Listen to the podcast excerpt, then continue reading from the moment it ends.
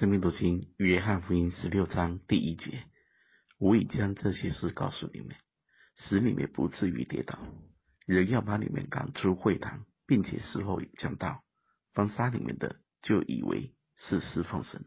他们这样行，是因未曾认识父，也未曾认识我。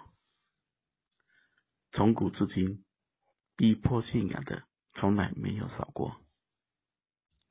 而绊倒别人跟被别人绊倒，也是今天教会的常态。大家仔细观察，就会看见，一段时间就有一群人来了，又有一段时间又有一群人走了。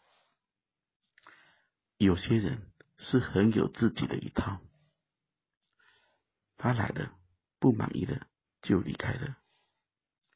有些人爱世界的心是很坚定的，他来了，得不到他想要的，头也不回就离开了。有些人是满怀的热忱，最后受伤了，也独自啜饮的离开了。绊倒人的事跟被别人绊倒都是免不了的。地上没有完全的教会，以弗所教会这么荣耀，还是有人充满了苦毒、恼恨、愤怒、嚷闹、毁谤，并一切的恶毒。腓立比教会这么喜乐，还是有人结党，利用传福音、利用服事在攻击保罗。大家仔细看。教会属性就会发现，没有一个教会是完全的。大家在更深的体会，当你跟你的牧者、传道人相处更久、更深时，也会发现他们也有限，也有软弱。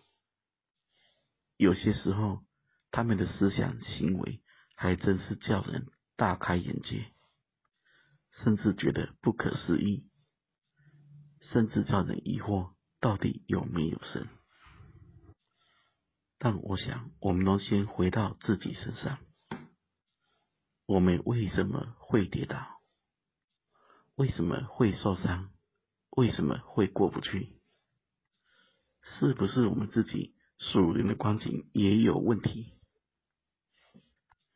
有些疆场的灯火，人不用吹，走过去，它自己就灭了。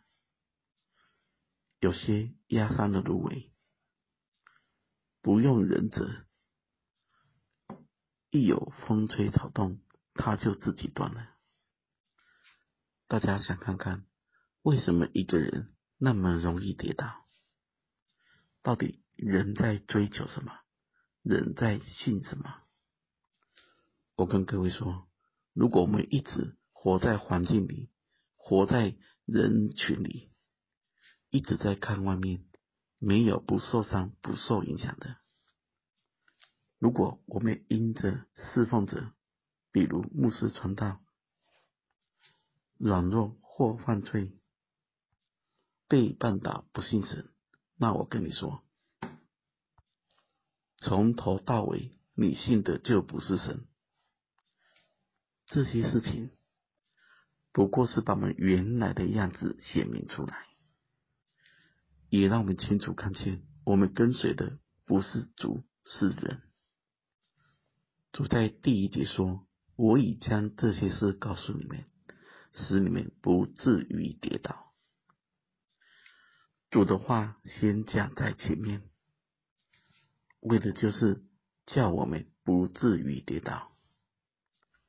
最后，大家想看看，当面临环境改变。